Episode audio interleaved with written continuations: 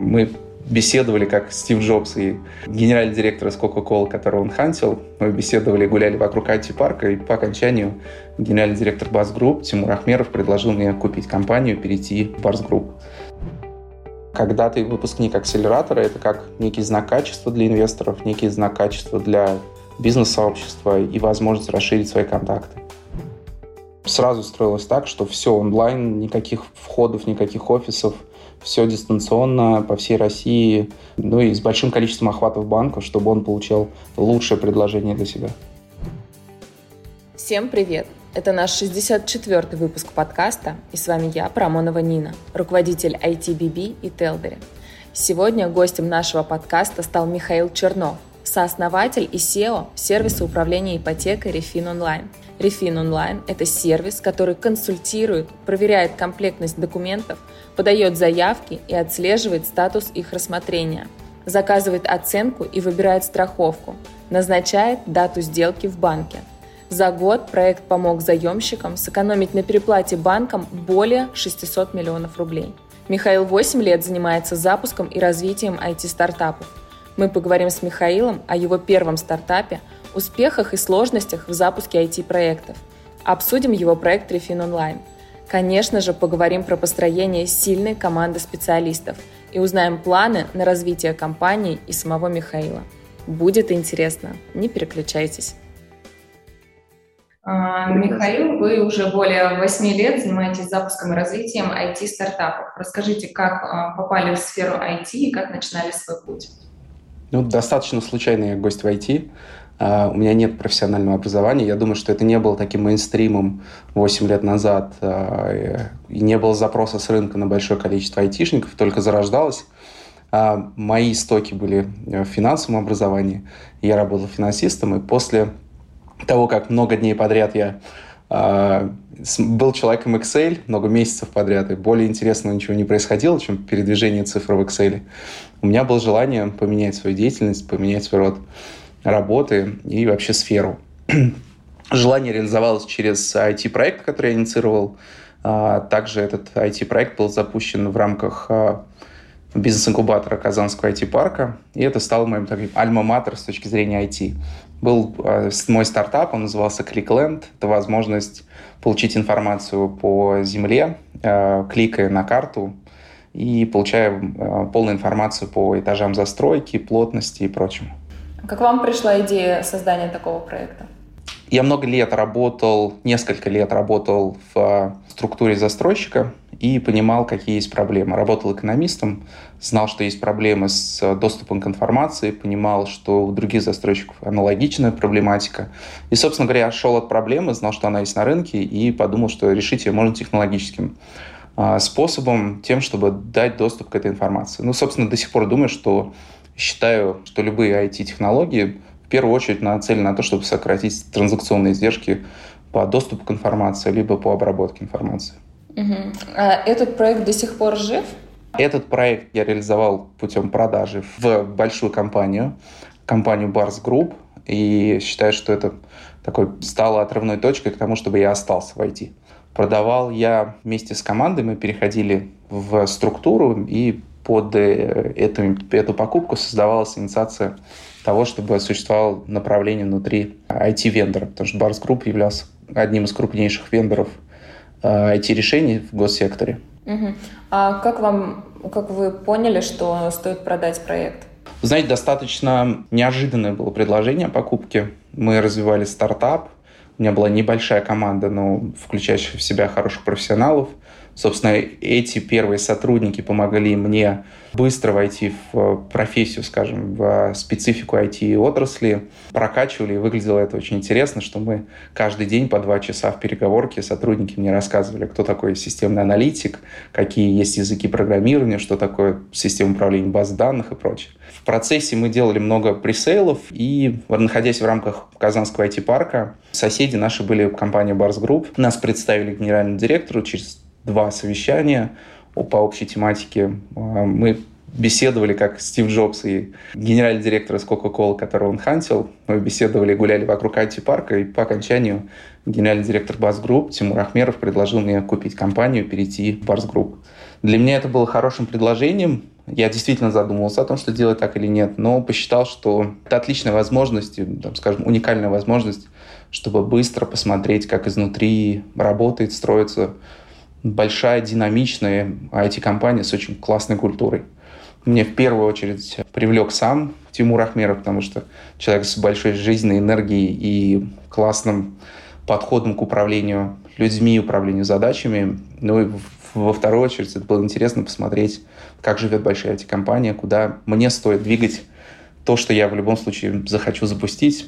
Это должно быть ориентиром, и я посмотрел, принял этот опыт. Угу. Жалко было продавать?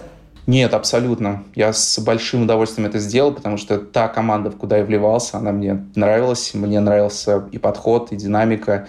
Изменился круг общения. То есть мы сразу вышли на... Я лично вышел на уровень презентаций заместителям губернаторов, региональным министрам и прочим.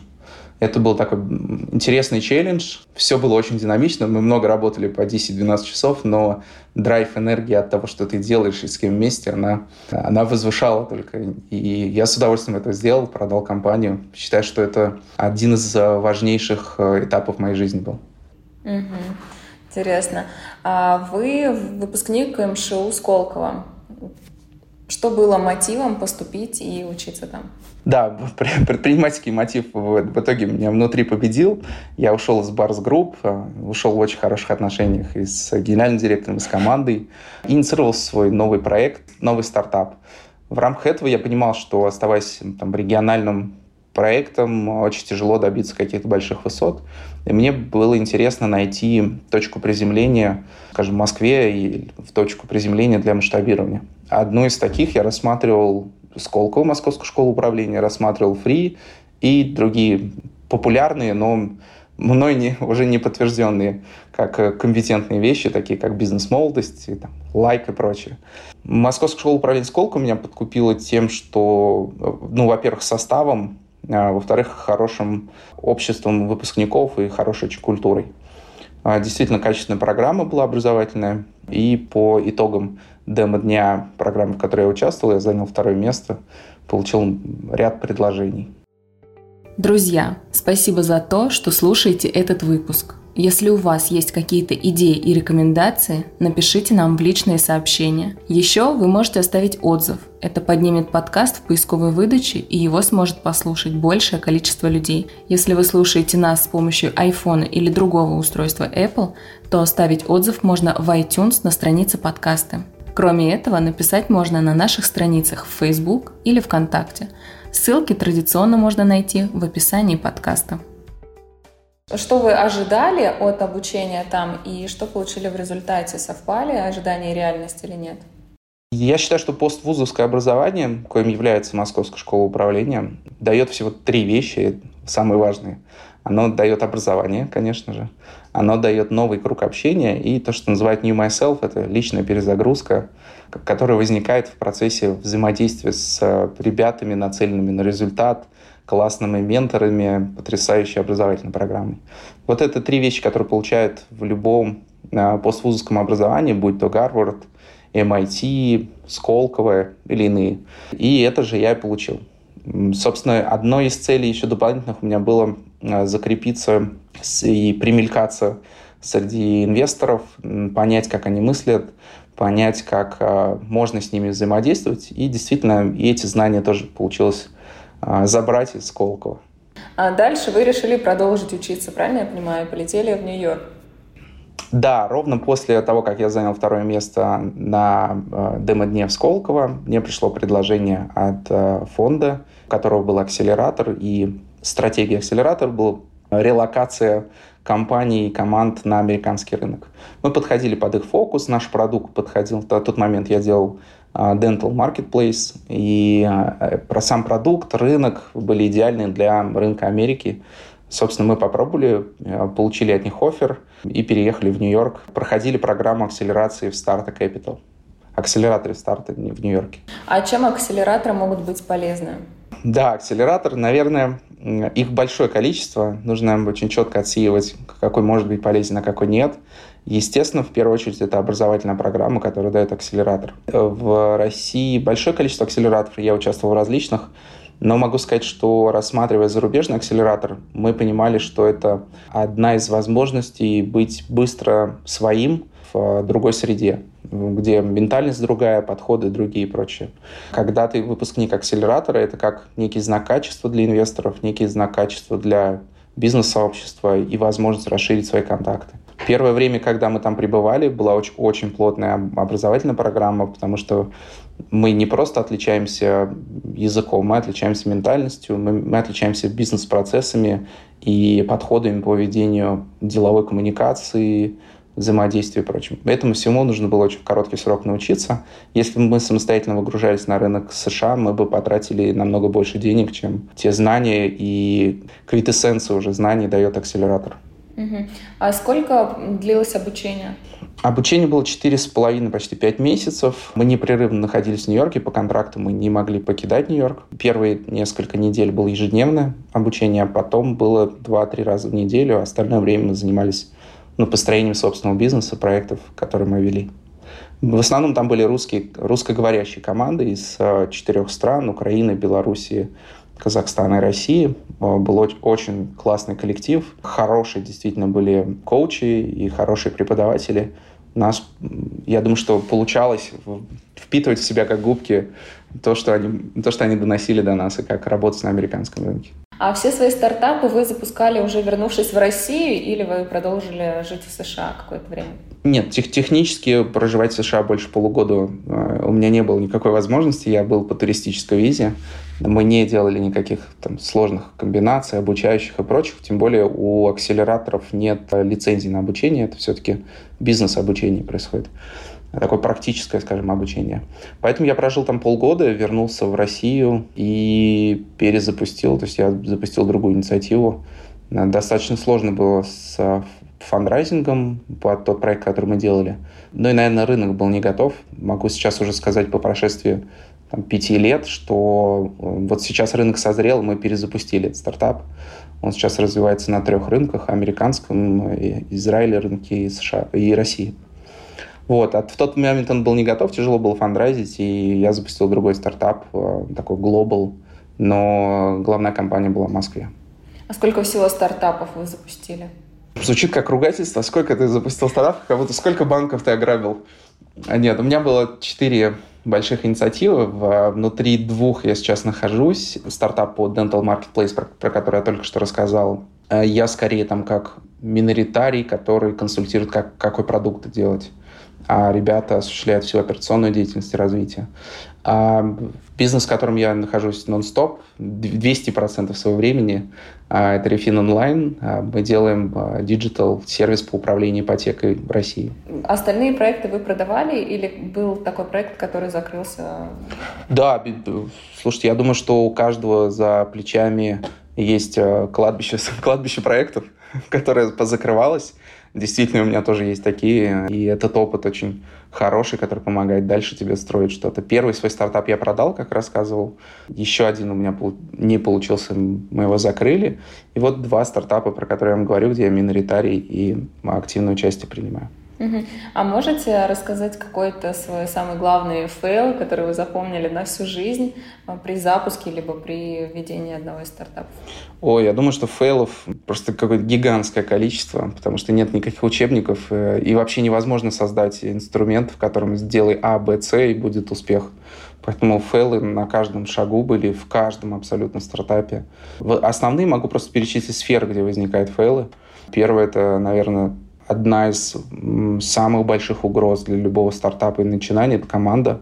Неправильно подобранные партнеры, неправильно подобранные члены команды а, угрожают не только там, увольнением и убытками в, по зарплате, но и тем, что проект рассыпется, потому что время потеряно, ситуация уже поменяется, и, там, выручка не получается и прочее. Второе сфера, где чаще всего возникают фейлы, и я могу судить не только по себе, но и по другим ребятам, неправильные бизнес-активности. То есть работа у стартапов очень часто нападает эта иллюзорная маска, что чем больше я примелькался, тем более успешный. На самом деле работать нужно только над двумя вещами, над клиентами, над выручкой. Все остальное вторичное придет, можно будет докрутить и доделать. Но если этих двух первых нет, то остальное все вообще бесполезно. Но, к сожалению, я сам делал такие ошибки и до сих пор вижу кучу стартапов, которые ездят из конкурса в конкурс, в конкурс, в акселератор. Но когда спрашиваешь, а где ваш продукт, там ну, какая-то невнятная «б», и все. А, если бы вам сейчас предложили купить ваши два проекта, которые есть сейчас, вы бы их продали? А, сейчас нет. Я думаю, что, во-первых, надо сказать, что на рынке России есть проблемы с экзитами. Их не так много, не так много тех, кто покупает. Поэтому продать это уже большое счастье и большой успех.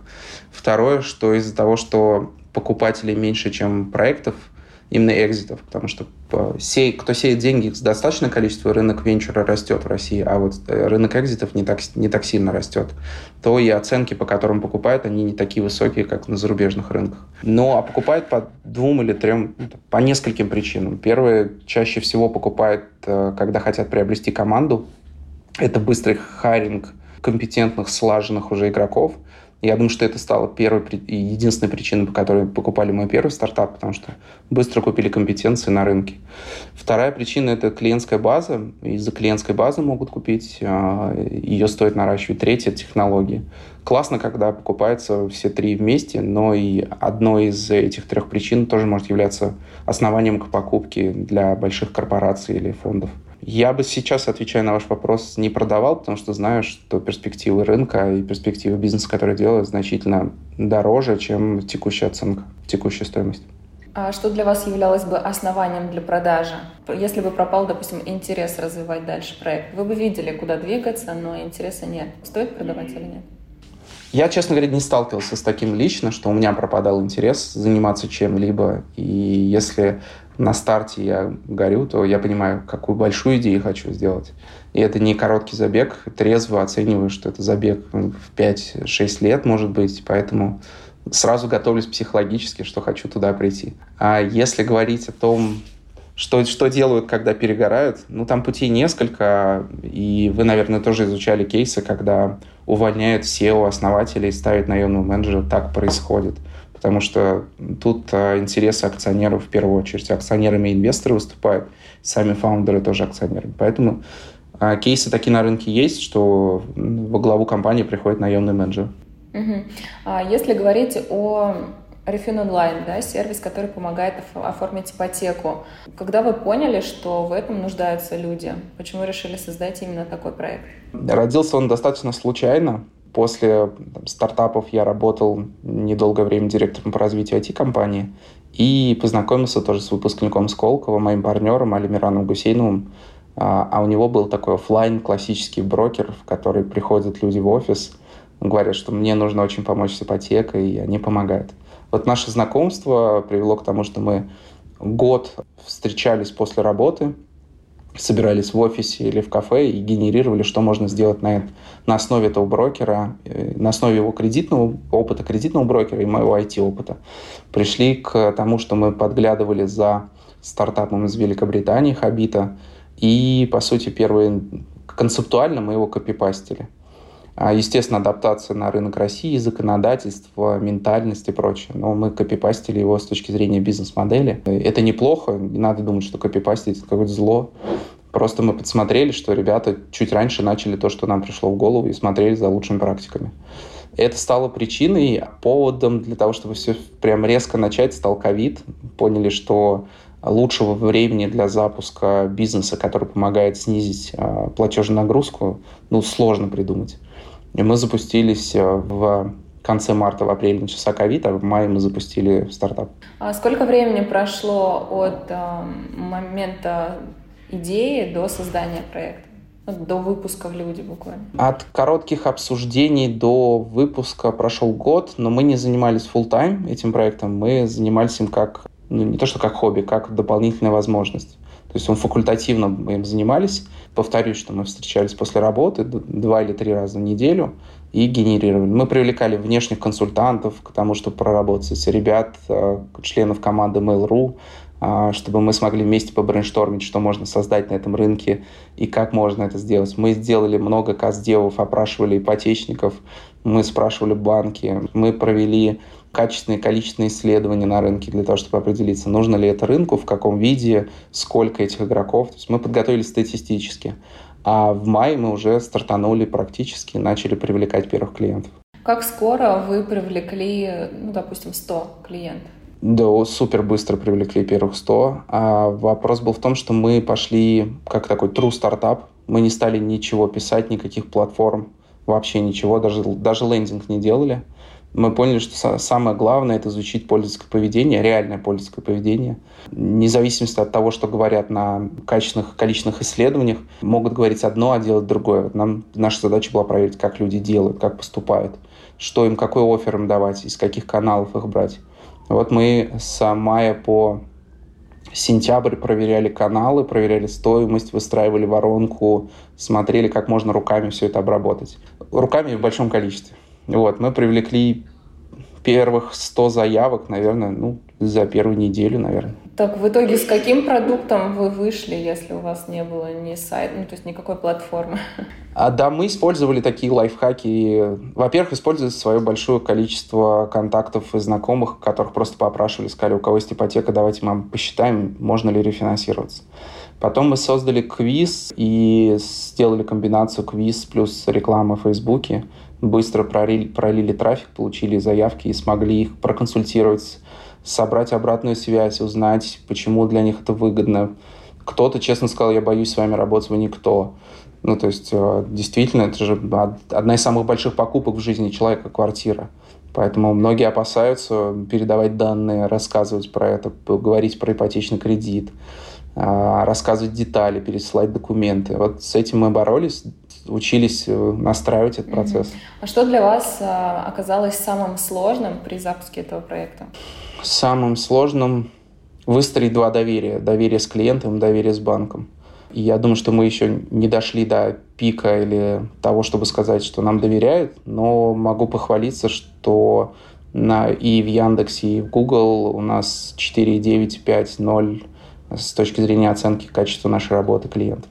Принципиально не покупаем никакие отзывы для того, чтобы видеть обратную связь и видеть, если мы ловим какой-то комментарий плохой, то это возможность улучшиться, а не для того, чтобы позировать перед кем-то, что у нас классный комментарий.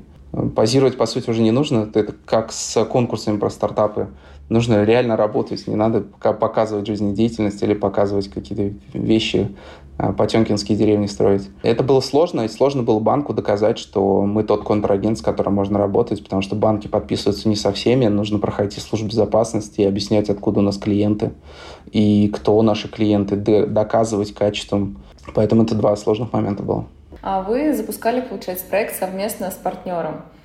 Как вы распределяли обязанности? Было ли у вас такое, что вы занимаетесь этим, он занимается вот этими задачами? Или все вместе? Мой опыт уже построения взаимодействия с партнерами, мы его реализовали. На самом старте мы подписали документ, по, в котором прописали четко зоны ответственности, штрафные санкции к этим зонам ответственности, подходы и прочее. И это было в первые 2-3 дня рабочих в мае, когда мы запустились.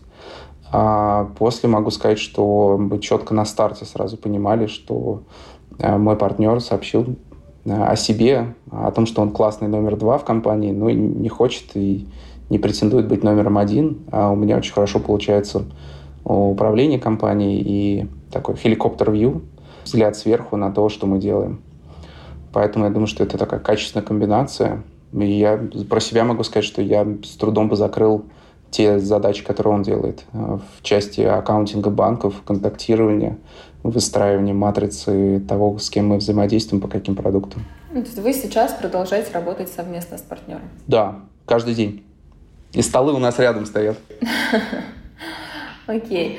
Давайте поговорим более простым языком, как а, ваш проект помогает людям. Например, да, я хочу взять ипотеку, я прихожу к вам и говорю, ребят, мне нужна ипотека, там такая-то квартира или такая-то сумма мне нужна, как это происходит? Ну, классически я скажу, что большая часть клиентов у нас это не ипотека, а рефинансирование. наверное, процентов 85, и только 15 процентов ипотека. Но даже с ипотекой к нам приходит клиент, и для того, чтобы он самостоятельно, например, понял, какие у него есть оферы на рынке, он должен провести большой research, понимать о сути продуктов, знать актуальную информацию о специальных акциях, ну и потом нужна практика, чтобы он понял, практические действия, чтобы он понял, какую реальную ставку ему дают. Для этого он должен самостоятельно собрать пакет документов, сам подать в несколько банков, получить решение, прочитать их и правильно понять, как они читаются, потом провести оценку недвижимости своей. В общем, большое количество коммуникаций с банком и внешними участниками для сделки. И мы поняли, что клиент, классный клиентский сервис, когда мы все берем за него на себя. То есть от него мы просим только указывать, кто он, то есть профилировать. Он заемщик э, с э, справкой 2 НДФЛ, либо это заемщик по справке с банка, он не может подтвердить свой официальный доход. А он находится он в браке, если дети, какая квартира, апартаменты или квартира, и мы самостоятельно уже можем сказать, какая реальная ставка у него будет, куда мы его подаем, и объяснить, что вот здесь может быть и ставка меньше, меньше, чем предыдущая, которую мы показывали, но тут очень дорогая страховка вот эти все комбинации мы, по сути, себе берем весь клиентский, клиентскую часть, где он общается с банком. Все в формате онлайн. Я могу находиться в любом городе. Абсолютно. Сразу строилось так, что все онлайн, никаких входов, никаких офисов, все дистанционно по всей России ну и с большим количеством охватов банков, чтобы он получал лучшее предложение для себя. А как а, клиент подтверждает свои личные данные? Ну вот я обращаюсь от своего лица, а не от чужого, например. Ну, надо принять то, что мы не занимаемся андеррайтингом или KYC процедурой. Мы все-таки являемся партнером банков, и саму проверку документов осуществляет банк. А мы являемся сервисом, который подготавливает эти документы, подает и делает часть работы за клиента. С точки зрения части работы за банком мы тоже ее осуществляем, потому что если клиент самостоятельно пришел в банк, он нагрузил колл-центр банка, он нагрузил сотрудников банка, мы эту часть тоже на себя берем. Собственно говоря, про э, клиентские документы, сама сделка происходит в офисе банка, который клиент выбрал, и там дополнительно проверяется э, достоверность данных и оригинальность данных. А есть ли у вашего проекта конкуренты? Это хороший вопрос. Я думаю, что а, конкуренты есть всегда у любого продукта. Конкуренты могут быть прямые или конкуренты-субституты. То есть э, действовать самостоятельно – это тоже конкурент. Если понятно и а, возможно действовать самостоятельно, тоже надо рассматривать как конкурентный метод. А прямых конкурентов, которые работают в B2C на ипотечном рынке, их не так много. Сам процесс оцифровки ипотечного рынка, он только в зачатках находится не сформировалось, что есть превалирующая доля какого-то игрока, поэтому мы на зарождающемся рынке делаем продукт. А, из хороших конкурентов, за которыми мы следим, с уважением относимся, а, это продукт а, дочка ВТБ, метр квадратный. Хороший... Очень щедро вы сейчас рекламировали конкурентов.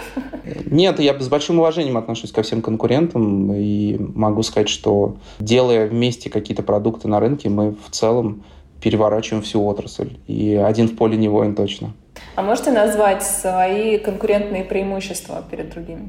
Клиентский сервис – наше конкурентное преимущество. Мы нацелены построить и строим лучший клиентский сервис в России в части ипотеки и хотим создать тот же продукт и также его упаковать, как в свое время а, Модуль Банк провели это с а, ИПшниками, когда дали много новых классных современных сервисов с классным клиентским, клиентским сопровождением. То же самое мы хотим сделать в ипотеке. Угу. А можете, если не секрет, сказать, какое у вас э, количество в вашей команды состав? Да, не секрет. Оно на самом деле динамично меняется, поэтому не думаю, что оно постоянно будет актуальным. И для тех, кто будет позже прослушать, оно будет соответствовать а, реалиям в будущем. Сейчас 32 человека в команде на различных должностях, даже перечислять не буду. Ну, преимущественно это люди, которые работают с клиентами. Преимущественно, да. А если я правильно поняла, ваш, а, вы с этим сервисом стали резидентами фонда Сколково, да? Как это произошло и что в целом дает этот статус? Произошло это долго. От момента того, что мы поняли, что мы можем гипотетически соответствовать требованиям Сколково, до момента одобрения прошло почти 7 месяцев – мы писали заявку, изучали технологические решения, мы смотрели, а что можем сделать. В общем, большая команда внутренняя наша участвовала в том, чтобы написать заявку. А потом было несколько этапов защиты заявки, и к нам присвоили статус резидента Сколково. Для нас это хорошая возможность. Я думаю, что это потрясающее подспорье, которое дает государство а, в виде резидентства в особой экономической зоне, в, виде, в лице Сколково. Тем самым мы имеем меньшую налоговую нагрузку, и на самом старте для технологических компаний платить чуть меньше налогов – это прекрасная возможность а, уменьшить смертность этих стартапов. Поэтому я считаю, что с благодарностью отношусь к государственным таким программам и возможностью участвовать в ней. А если, опять же, я правильно поняла, при... после того, как вы запустили компанию, у вас начался кратный рост. С чем вы связываете такой успех? Есть ли какие-то секреты, с которыми вы можете поделиться? Ну, я думаю, что про успех еще слишком, слишком рано что-то говорить. Кратный рост от нуля, он всегда выглядит в цифрах хорошо, но все-таки от, от компании, которая только начинает, кратный рост легко делать. И не составляет труда. Думаю, что успех лежит еще в будущем. Мы на, как раз над этим работаем. А наша цель – завладеть как существенной долей на рынке ипотеки в России. Когда у нас получится взять первые 10% доли а, ипотечного рынка России – тогда я еще раз приду к вам и скажу, что мы добились успеха. Если вы меня позовете, конечно. А как э, вы прокомментируете то, э, ну, стоит ли сейчас рефинансировать, если ставки во время пандемии и так э, стали маленькие? Тут несколько, на самом деле, дам оговорок. Во-первых, средняя ставка, по которой к нам приходят клиенты по всей России, это 10,2. А текущие ставки значительно ниже. Минимальная ставка по рефинансированию сегодня 7,99.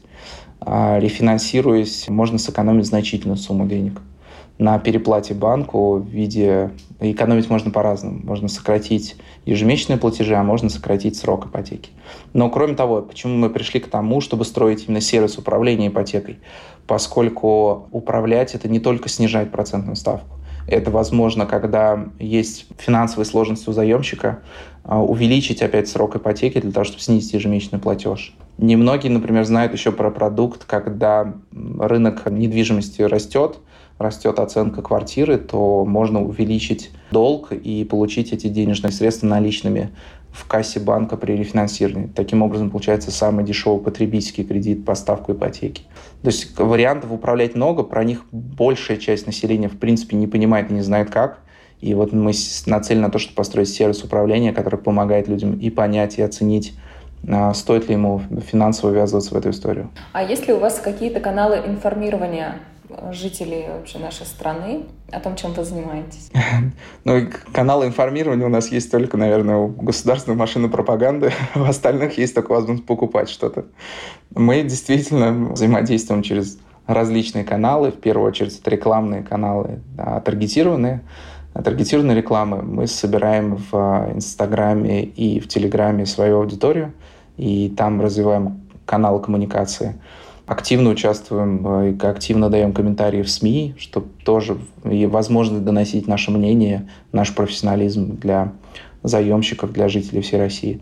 Ну и мы строим уникальный, я считаю, что это уникальный свой канал, мы взаимодействуем с корпоративным рынком, помогаем рефинансировать сотрудников, снижать их долговую нагрузку.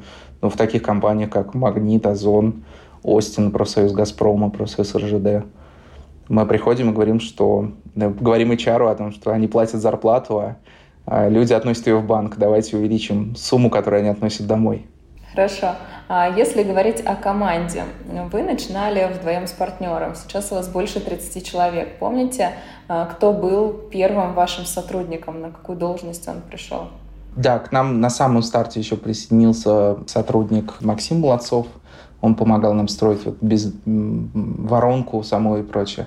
И первый, ну я считаю, что первым сотрудником не он является, потому что он на самом старте присоединился, а первым сотрудником была девушка из банка Дом РФ, с которой мой партнер работал как клиент, и очень нам понравилось, как она бойко действует. Мы ее к себе пригласили. Но особо хантингом не, приш... не пришлось заниматься, потому что сотрудники в этом банке были выгоревшие, работающие по 10-12 часов, и просто им нужна была передышка, другая смена обстановки они в нашем лице увидели и возможности по росту, и возможность какой-то другой корпоративной культуры, где все-таки превалирует такая скажем, айтишная корпоративная культура, уважение к сотрудникам, четкая постановка задач, драйв и вот перспективы развития. Сейчас работает эта сотрудница у вас еще? Да, более скажу, что она пришла на рядовую линейную позицию, а сейчас является ну, в нашей, нашей небольшой даже структуре является топ-менеджером и курирует все производство, которое мы делаем, весь процессинг. Классно. А в какой-то момент вам пришлось создать команду разработчиков. Насколько сложно было это реализовать и как в целом вы структурировали эту команду разработчиков? Есть ли у вас тимлит или а, какие-то руководящие позиции? Ну, повторюсь, так как мы не строили сразу какую-то большую IT-платформу и поняли, что сначала все нужно сделать руками, весь процессинг сделать в ручном режиме, настроить конвейер, а потом уже кусками автоматизировать, у нас долгое время не было никаких разработчиков, и пару месяцев, месяца три у нас не было даже лендинга. Ну, потому что понимали, что суть бизнеса не в лендингах и не, не в этом. Если мы не поняли, как работать с клиентом, то какая разница, какой лендинг. Сейчас могу сказать, что большая часть а, разработки, она все равно а, аутсорсится. Это экономически выгоднее, чем содержать внутри команду и по скорости выигрывает. А внутри мы оставляем только компетенции, которая выступает, ну, скажем, центром заказчика, и мы заказываем разработку. Мы нацелены на то, чтобы собрать внутреннюю команду, Собственно, под это мы сейчас привлекаем инвестиции и внутреннюю, я имею в виду внутреннюю стабильную большую команду разработчиков, которая бы работала и создавала те сервисы, которые мы наметили. Но пока это аутсорсится, могу прокомментировать для тех, кто делает стартап и хочет, наверное, сделать стартап, наверное, это самая дешевая и быстрая, быстрая возможность. Потому что собрать IT-команду с нуля, это сегодня в России очень дорого, долго, а второе, нужно еще поискать, какая будет мотивация у разработчиков при том, что у него большое количество офферов на руках, прийти в самый маленький стартап там, из пяти человек. Поэтому, возможно, просто нужно найти того, кто пишет качественное ТЗ, понимает в архитектуре, понимает, что он хочет заказать, и аутсорсить это, чтобы не было проблем с поиском и не было потери времени. А, да, подпишусь под каждым словом, это действительно так. А, вы собрали практически всю команду в момент а, пандемии. Сложно ли было принять сотрудников и вообще найти их? Сложно было еще на обед ходить с сотрудниками. Мы те нарушители, можно сказать так, которые сразу собирали всех в офисе и на самом старте собирать разрозненную команду, когда нет процессов, нет понимания, кто клиент, э, нет понимания, куда бежать, ну, четкого такого нет понимания, все изучается, куча гипотез, э, было сложно. Дистанционно это делать мы поняли, что невозможно, собирали всех в офис. Поэтому формировать команду в пандемию было непросто. Все собеседования проходили до самого последнего. Мы делали это в три этапа, в два этапа, дистанционно и очно. Проходили дистанционно, и для меня это тоже был такой новый, новый способ оценки людей коммуникации. Поэтому было непросто собирать команду. Сейчас проще стала обстановка в 2021 году все-таки снизилось у людей уровень отношения к э, заболеваемости, ну, такой уровень риска у них снизился. Э, спокойно все приходят в офис, в кафе, а тогда было все закрыто. А, кстати, когда вы принимали сотрудников самостоятельно с партнером, проводили собеседование или приглашали HR? Первых, наверное, 20 сотрудников мы принимали без HR, у нас не было HR и не было ресурса на HR. Ну и мы посчитали, что если мы не отбираем то, как надо, а, со своим культурным кодом, со своими объясняли, что у нас есть определенный свод правил, такие как взрослость, откровенность и другой, другие правила, про которые мы сразу говорили, что они есть на старте, и что мы адепты этих правил, поэтому хотим, чтобы вы тоже их соблюдали. И несколько сотрудников к нам присоединилось только потому, что у нас были эти четкие классные правила. А, поэтому набирали без HR, а потом появился HR – он делает, э, делал первичный отбор, а все-таки финальное собеседование всегда проводим сами. А если потенциальный сотрудник очень крутой по софт-скиллам, подходит вам полностью, а по хард не дотягивает, вы будете принимать его или нет? Неоднозначно. То есть нет такого решения, что да, да, будем или нет, не будем. Все-таки нужно оценивать конкретную, конкретную должность, скорее, в которой будет находиться, и ролевую позицию его. А я до конца уверен, что если человек имеет стремление чему-то научиться, это лучше, чем то, что он умеет и не хочет развиваться. Поэтому это один из критериев, по которым мы отбираем, что человек имеет рвение, желание чему-то научиться, чего-то достигнуть. Угу. Сейчас а, ваши сотрудники, ну, вы в основном сидите все в офисе, правильно понимаю?